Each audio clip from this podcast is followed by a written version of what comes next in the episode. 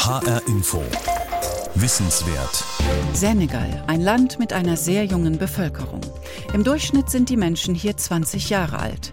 Und obwohl der Senegal als einer der stabilsten westafrikanischen Staaten gilt, zieht es viele junge Senegalesen und Senegalesinnen nach Europa. Im schlimmsten Fall über das gefährliche Mittelmeer. Um diese jungen Leute im Senegal geht es heute in H-Info Wissenswert. Senegal, warum viele gehen und einige bleiben wollen. Mein Name ist Heike Liesmann.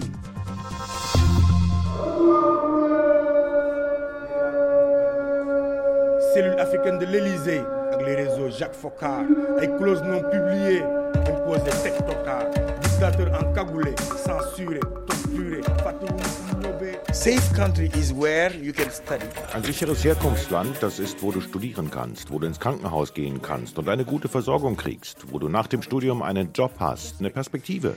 In diesem Land gibt es keine Perspektive, sorry. I am sorry. My name is Ndeb Sanying and I'm a serial entrepreneur. And yes, I'm a geek. They call me Superwoman. Die jungen Leute sind wütend. Sie haben ihr Diplom und finden einfach keine Arbeit. Viele sind arbeitslos.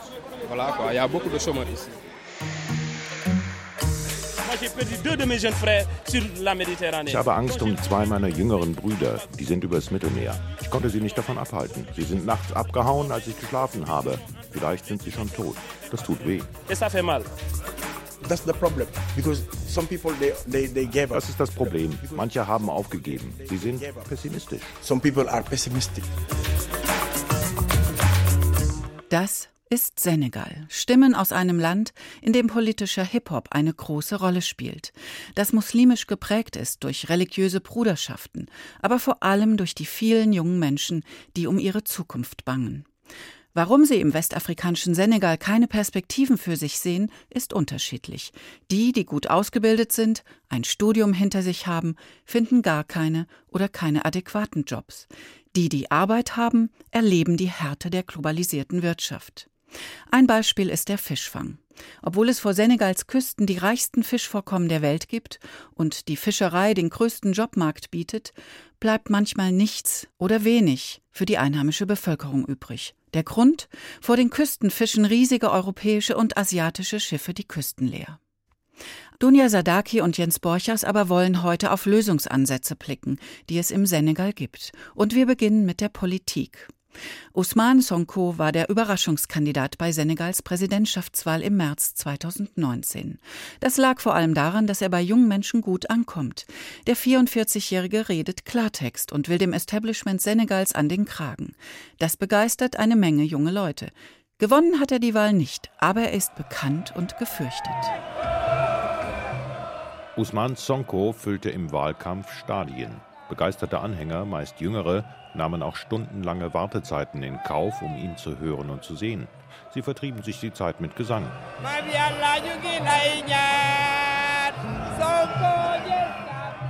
Als der schlanke, jugendlich wirkende Sonko endlich Richtung Bühne schritt, da sang selbst eine alte Dame mit strahlenden Augen und breitem Lächeln mit.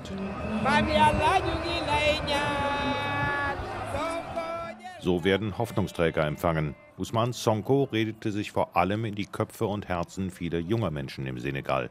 Seine Fans verehren ihn als ehrlichen, ehrgeizigen und engagierten Patrioten.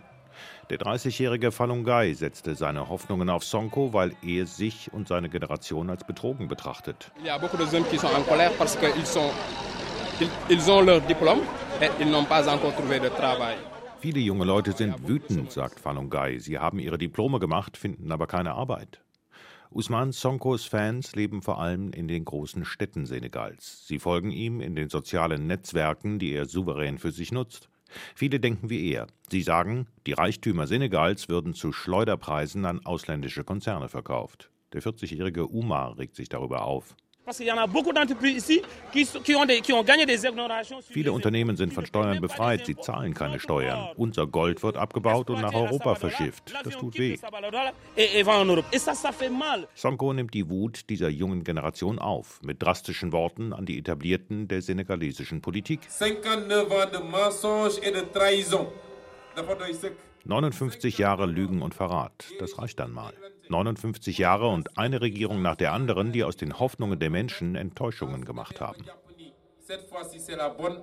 Gis Safanois, 59 Jahre, solange ist der Senegal unabhängig. Usman Sonkos Vorwurf an die Herrschenden lautet, sie hätten sich nach dem Ende des Kolonialismus wiederum in die Abhängigkeit der alten Kolonialmacht Frankreich begeben. Sonko pocht auf nationale Souveränität, auf eigenständige Entscheidungen. Er verspricht eine Politik, die Senegals Bevölkerung und deren Interessen in den Vordergrund rückt. Usman Sonko konnte sich in seinem ersten Anlauf auf den Präsidentenpalast erwartungsgemäß nicht durchsetzen. Aber viele kennen jetzt den Abgeordneten Sonko. Und der geht weiterhin hart mit der wiedergewählten Regierung ins Gericht. Vor Senegals Küste liegen große Öl- und Gasfelder. Den Zuschlag für die Ausbeutung bekamen ausländische Konzerne.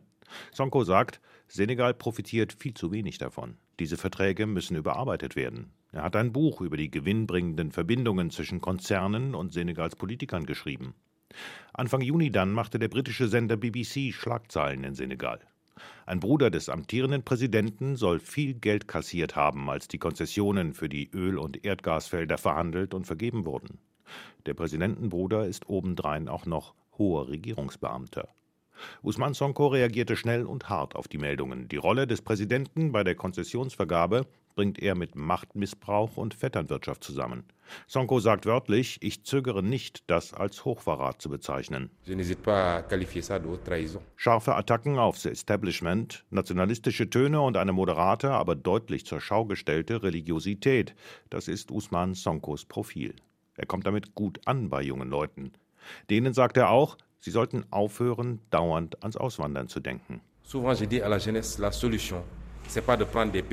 Ich sage Ihnen oft, es ist keine Lösung, ein Boot Richtung Europa zu besteigen. Die Lösung ist, da zu bleiben und sich mit diesen Staatsgeschäftemachern auseinanderzusetzen. Machen wir also unsere Revolution, anstatt vor der Wirklichkeit zu fliehen. Nicht vor der Wirklichkeit fliehen. Für die Rapper im Senegal gilt das wohl schon immer. Rap ist im Senegal hochpolitisch. Senegals Rapper gelten seit Jahrzehnten als Vorreiter des politischen Hip-Hop in Afrika. Um das Jahr 2010 entstand die Jugendbewegung Ionamar, wir haben es satt, mitgegründet von Rappern. Und sie rufen vor allem der senegalesischen Jugend zu. Nehmt euer Land selbst in die Hand. Cellule africaine de l'Élysée, avec les réseaux Jacques Faucard, avec clause non publiée. Tiat rappt von Korruption, von Polizeigewalt, von der Abhängigkeit seines Heimatlandes, von der alten Kolonialmacht Frankreich und von unfairen Handelsabkommen. Tiat trägt eine tiefsitzende Hose, wie man sich einen Rapper ebenso vorstellt, und eine braune Wollmütze. Seine Texte greifen die regierende Elite im Land an, die er für die Perspektivlosigkeit verantwortlich macht. Seit Jahren produziert Rapper Tiat nicht einfach nur Hip-Hop-Musik, er ist Aktivist geworden. Er kennt die Probleme nur zu gut, sagt er. Safe country is where you can study.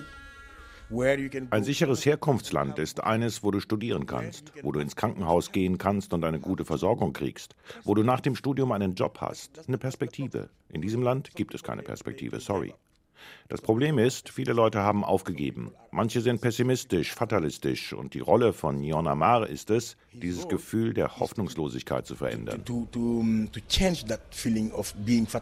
Yon Amar, das heißt so viel wie uns reicht's. Die senegalesische Protestbewegung ist eine der einflussreichsten Bewegungen des ganzen Kontinents. Tiat hat sie 2011 mit anderen Rappern gegründet, weil er nicht mehr nur reden, sondern handeln wollte, wie er sagt. Und genau das taten die Mitglieder von Yanamar. 2012 mobilisierten sie Hunderttausende junge Wähler, die sich schon lange von der politischen, ergrauten Elite nicht mehr vertreten fühlten. Und so verhalf die Bewegung zur Abwahl des über 80-jährigen autokratischen Präsidenten Abdoulaye Wade, der sich eine dritte verfassungswidrige Amtszeit verschaffen wollte. Die Stimmung im Land drohte damals zu kippen, berichtet Tiat. Leute haben Reifen in den Straßen verbrannt. Jugendliche haben sich organisiert und Busse angezündet, sie mit Steinen beworfen. Und wir haben die Jugendlichen gebeten, hört auf damit, schließt euch unserer Bewegung an. Das war was ganz Neues to join us in a movement. That was something fresh and new. Ein einfaches Viertel in Dakar. Kinder spielen auf der Straße Fußball, Alte sitzen draußen und trinken Tee. Und zwischendrin, aus einer verwinkelten Gasse, aus einem unscheinbaren weißen Häuschen, dröhnen Beats. Hier sitzt Musiker Father Freddy an seinem Mischpult. Mitten in diesem einfachen Viertel hätte man kein Musikstudio vermutet. Wenn er durch die Straßen läuft, laufen Jugendliche auf ihn zu, grüßen, machen Selfies mit ihm.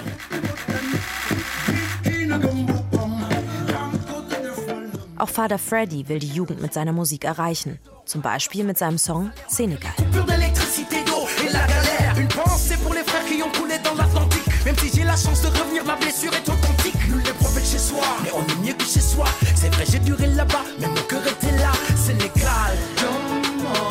Bleibt daheim, es gibt keinen besseren Ort als Heimat. Ihr könnt im Mittelmeer ertrinken, ist die Botschaft seines Songs. Vater Freddy spricht vom afrikanischen Traum und sagt, das Potenzial in seinem Land sei riesig. Das müsse man den jungen Leuten deutlich machen. And a lot of people in the diaspora are coming back in the only ich sehe Leute aus der Diaspora, die zurückkommen wollen, um ein besseres Afrika aufzubauen. Die Afrikaner müssen die Vorteile, die ihnen der Kontinent geschenkt hat, nutzen. Sie müssen neue Handelsbeziehungen mit den westlichen Staaten finden und nicht betteln oder erwarten, dass andere Staaten sie retten werden. Father Freddy tourt erfolgreich mit seiner Band Dara J Family durch die ganze Welt, spielt auf großen Bühnen und Festivals. Ich werde aber immer wieder in den Senegal zurückkehren, sagt Vater Freddy, denn er sehe positive Entwicklungen. For a long time we've been indoctrinated with wir sind lange durch den europäischen und den amerikanischen Traum indoktriniert worden, durch die Sklaverei. Wir besitzen viele natürliche Ressourcen. Wir sitzen auf Öl, Gold und Meer. Das heißt, hier ist ein Widerspruch, den wir loswerden müssen. Auch Rapper Tiat glaubt daran, dass sich was bewegt im Senegal. Bei der letzten senegalesischen Präsidentschaftswahl im Frühjahr mobilisierte seine Protestbewegung Yonama wieder tausende junge Leute. Aber Rapper Tiat kritisiert auch, nicht nur die politische Elite müsse sich ändern, sondern auch die gesamte Gesellschaft.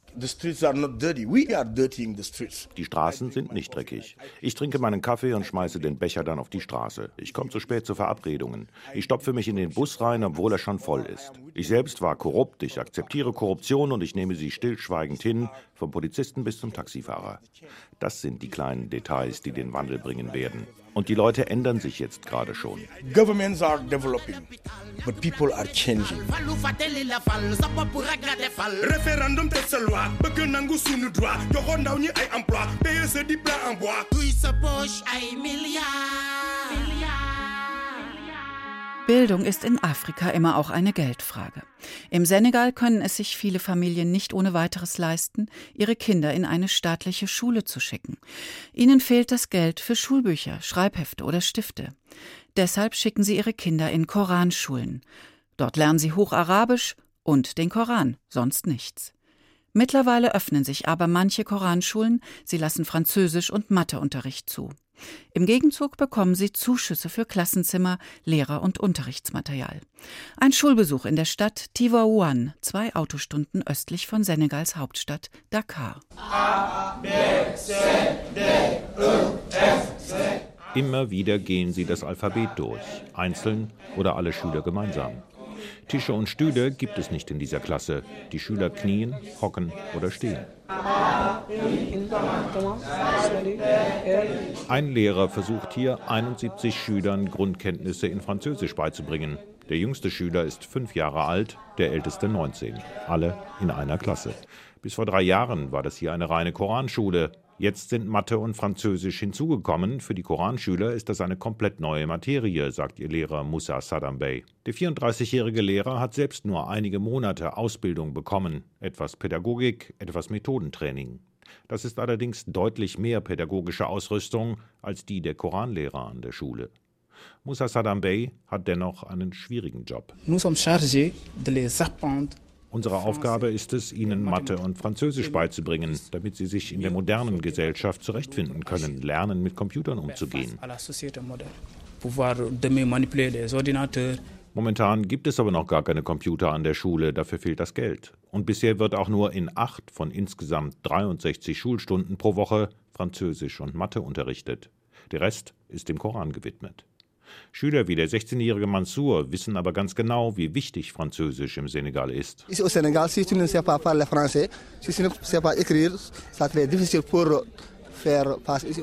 ne. Wenn du im Senegal kein Französisch sprichst und nicht lesen kannst, dann wird es schwierig mit deiner Zukunft. Deshalb will Mansour es unbedingt lernen, er will sich anstrengen und die Chance wahrnehmen, die er jetzt endlich im Alter von 16 Jahren bekommen hat. Wie viele andere Jungen wohnt er in der Schule, unter sehr, sehr spartanischen Bedingungen. Er teilt sich eine dünne Matratze mit anderen Schülern. Im nächsten Klassenraum sind auch zwei Mädchen. Sie sind Externe, sie wohnen in der Stadt bei ihren Eltern. Auch in dieser Klasse knien und hocken die Schüler auf dem Boden. 45 Jungs und zwei Mädchen lernen bei Lehrer Omar Mathematik. Sie haben kleine Tafeln in der Hand, auf denen sie die gestellten Aufgaben ausrechnen. Von jedem Einzelnen fragt Lehrer Omar ab, was er oder sie ausgerechnet hat. Draußen kümmern sich unterdessen Mütter darum, ein Mittagessen für die mehr als 250 Schüler zu kochen. Darunter ist auch Aissatou Gouye, die Vorsitzende der Elternvereinigung. Wir brauchen vor allem Tische und Bänke in den Klassen. Und wir brauchen mehr Matratzen für die Schlafräume der Jungs. Es sind wirklich schwierige Bedingungen an der Schule. In Tivaouane müssen Schüler, Eltern und Lehrer um Bildung kämpfen. Jeden Tag. Und es ist ein langer Kampf. HR Info. Wissenswert. In Dakar, der Hauptstadt Senegals, sind Straßenkreuzungen so etwas Ähnliches wie Supermärkte. Kinder und Jugendliche nutzen jede Rotphase der Ampeln, um den Autofahrern möglichst schnell etwas zu verkaufen. Wasser, Obst, Lenkradbezüge oder Telefonguthaben. Diese Kinder gehen nicht zur Schule und haben kaum eine andere Zukunftsperspektive, als ihren Lebensunterhalt an einer Straßenkreuzung zu verdienen. In Dakar gibt es jetzt ein Projekt, das Kindern und Jugendlichen hilft, die eigene Zukunft zu gestalten. Voraussetzung Disziplin, Sparsamkeit und klare Ziele. Ein Raum, ein großer Tisch, eine Tafel mit vielen Zahlen. Delfin ruft einzelne Kinder und Jugendliche auf und fragt, wie viel sie im vergangenen Monat gespart haben. Es sind winzige Summen, die Delfin zugerufen werden. 20 oder 50 Eurocent, ein Euro vielleicht. Aber für die Kinder und Jugendlichen, die hier über ihre Ersparnisse berichten, für sie ist das viel Geld. Sie sparen über Jahre hinweg. Worauf? Wozu? Delphine bringt es auf diesen Punkt. Um unsere Zukunft vorzubereiten, sagt die 15-Jährige. Im Kreis dieser Kinder und Jugendlichen in einem Stadtteil der senegalesischen Hauptstadt Dakar trägt Delphine Verantwortung. Sie ist Supervisorin in diesem Projekt Initiative für Veränderung. Das bedeutet, sie betreut andere, sie trifft sich regelmäßig mit ihnen, sie gibt Tipps, sie hört sich ihre Sorgen an und ihre Träume von der Zukunft.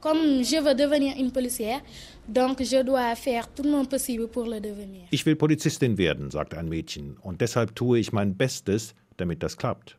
Alle haben hier ein klares Ziel. Aissata träumt davon, eine eigene Schneiderei im Stadtteil zu eröffnen.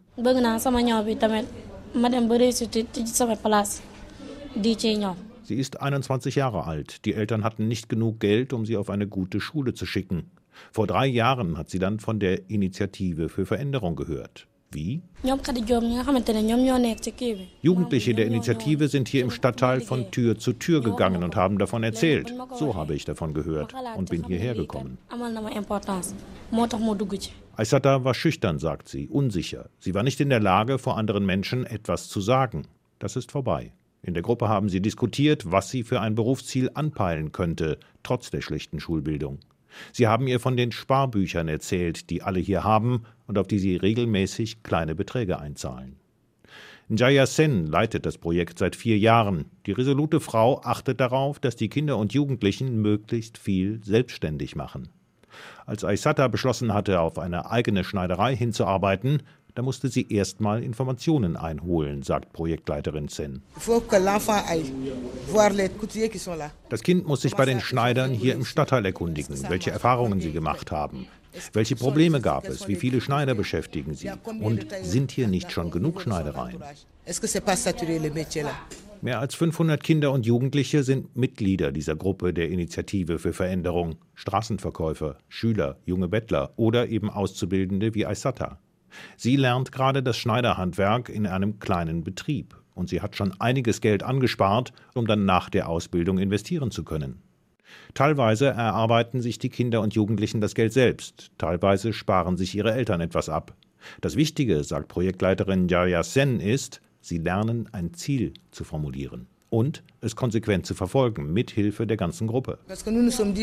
Wenn Sie Ihr eigenes Projekt starten, es selbst mitfinanzieren, dann funktioniert es. Wir haben hier viele Projekte gesehen, die von Spendern bezahlt wurden. Das hat nicht geklappt. Aber mit unserem Ansatz haben wir schon viele Erfolge gesehen. Erfolge, das sind Jugendliche, die jetzt ihren eigenen kleinen Stand haben und Obst oder Gemüse verkaufen. Oder diejenigen, die eine kleine Schneiderei eröffnet haben. Sie arbeiten, verdienen eigenes Geld und müssen nicht betteln gehen. Davon träumen die Kinder und Jugendlichen der Initiative für Veränderung in Dakar. Veränderungen sind dringend notwendig im Senegal. Die Digitalisierung schreitet auch in Westafrika rasant voran. Die Probleme in der Infrastruktur können die wachsende technologische Industrie nicht aufhalten. Das bietet Arbeitsperspektiven, gerade auch für junge Frauen. Tech Hub oder Coding Clubs, die Initiativen, die Frauen zu IT-Expertinnen und Programmiererinnen ausbilden, brechen nicht nur mit traditionellen Rollenbildern. Viele der jungen Senegalesinnen entwickeln zum Beispiel Apps, die helfen, lokale und regionale Probleme zu lösen. Für Senegal als Migrationshotspot könnte das eine Chance sein. My name is Ndayab Sanying and I'm a serial entrepreneur. And yes, I'm a geek. They call me Superwoman. Yeah, Absanying, 29 aus dem Senegal, bezeichnet sich selbst als Technikliebhaberin. Sie arbeitet in einem internationalen Softwarekonzern, designt afrikanische Mode, engagiert sich in Rehabilitierungsprogrammen für Gefangene und ist Gründerin der Bewegung JIDA, die Kinder in Afrika zu Führungspersönlichkeiten machen will. Was Nde Absanyenge aber am meisten am Herzen liegt, sind Mädchen aus ihrer Heimat. Deshalb ist sie für eine Start-up-Veranstaltung für junge Frauen nach Dakar gekommen. Die Veranstaltung ist unter anderem organisiert von Gigantech, einem Netzwerk von und für Frauen. Im Mittelpunkt steht, Frauen für die Tech-Industrie zu begeistern und sie zu unterstützen, ihr eigenes Unternehmen zu gründen. Und das sei auch nötig, sagten De Absanyinge. Auf den Staat warten könnten junge Afrikanerinnen nämlich nicht. In sanitation, in, in the fact of uh, the roads not being uh, Gesundheit, Infrastruktur, zu viel Verkehr. Wir haben viele Probleme und Herausforderungen. Es liegt an uns. Wenn wir denken, das ist die Aufgabe der Regierung, dann bleiben wir da hängen, wo wir jetzt sind. Aber weil wir Frauen sind und auch gerade Mütter, die die nächste Generation beeinflussen können, haben wir so eine große Macht. Es ist wichtig, dass sie schon früh verstehen, was alles möglich sein kann und nicht in der Box bleiben, in die sie bisher gesteckt wurden. Und diese Box bedeutet im Senegal immer noch, traditionell sind Frauen für Kinder und den Haushalt zuständig und nicht etwa für IT-Probleme. Dabei ist das Potenzial gerade für die Tech-Industrie im Senegal groß. Mehr als die Hälfte der Senegalesen nutzt ein Handy, Tendenz steigend. Weil das Land politisch stabil ist, zieht es auch große internationale Investoren an. Das könne vor allem für Frauen eine Chance sein, findet Nge, aber man müsse auch gegen kulturelle Hindernisse ankämpfen. Zu der Start-up-Veranstaltung in Dakar sind etwa 30 bis 40 junge Frauen gekommen. Sie hören Vorträge, wie man ein Unternehmen gründet, einen Businessplan schreibt, rentabel wird, sich vernetzt. Unter ihnen ist auch Mame Aminata Jambo. Die 20-Jährige studiert Ingenieurswissenschaften und engagiert sich bei Gigantech. Sie will junge Mädchen motivieren, sich auch für Fächer wie Mathe, Naturwissenschaften oder neue Technologien zu interessieren. So wie sie. Mit 16 nahm sie das erste Mal an einem Workshop von Gigantech teil. Heute organisiert sie selbst mit. Sie sagt, Projekte wie Gigantech haben viel bewegt im Senegal. Wir sind in Schulen gegangen und haben Mädchen Programmieren beigebracht. Vor fünf bis zehn Jahren sahst du nicht viele Mädchen in naturwissenschaftlichen Studiengängen sitzen. Jetzt dominieren sie teils die Klassen. Aber es ist noch viel zu tun. Ich studiere Ingenieurswissenschaften. Wir sind 30 Studenten, 10 Frauen. Aber ich hoffe, dass es in fünf Jahren oder so schon 15 oder 20 Frauen sein werden. Deswegen ist auch Nathalie Christine Manga gekommen. Nathalie produziert Popcorn in verschiedenen Farben und Geschmacksrichtungen und stellt Schulrucksäcke her, die lange halten. Ihre Start-ups betreibt die Studentin hauptsächlich über soziale Medien. Was sie jetzt braucht, mehr Know-how, Kontakte, Finanzierungshilfen. Denn Natalie hat, wie viele junge Frauen des Workshops, nicht nur einen Traum, sondern auch Ehrgeiz, ihn zu verwirklichen. Euh, mein Ziel für die Zukunft? Heute bin ich nicht wirklich bekannt, aber ich will mit meinen Projekten sichtbar sein. In Dakar, in ganz Senegal und warum nicht darüber hinaus? Senegals Frauen starten durch. Dunja Sadaki über Start-ups von jungen Frauen. Das war H-Info Wissenswert über den Senegal, ein Land, das dringend nach Perspektiven sucht für seine überwiegend junge Bevölkerung. Mit Beiträgen von Dunja Sadaki und Jens Borchers. Falls Sie mehr wissen wollen, auf Arte gibt's gerade das Projekt Africa Rising und darunter den 27-minütigen Film Move Senegal. Unsere Sendung gibt's als Podcast auf hinforadio.de und in der ARD Audiothek, der App fürs Handy. Mein Name ist Heike Liesmann.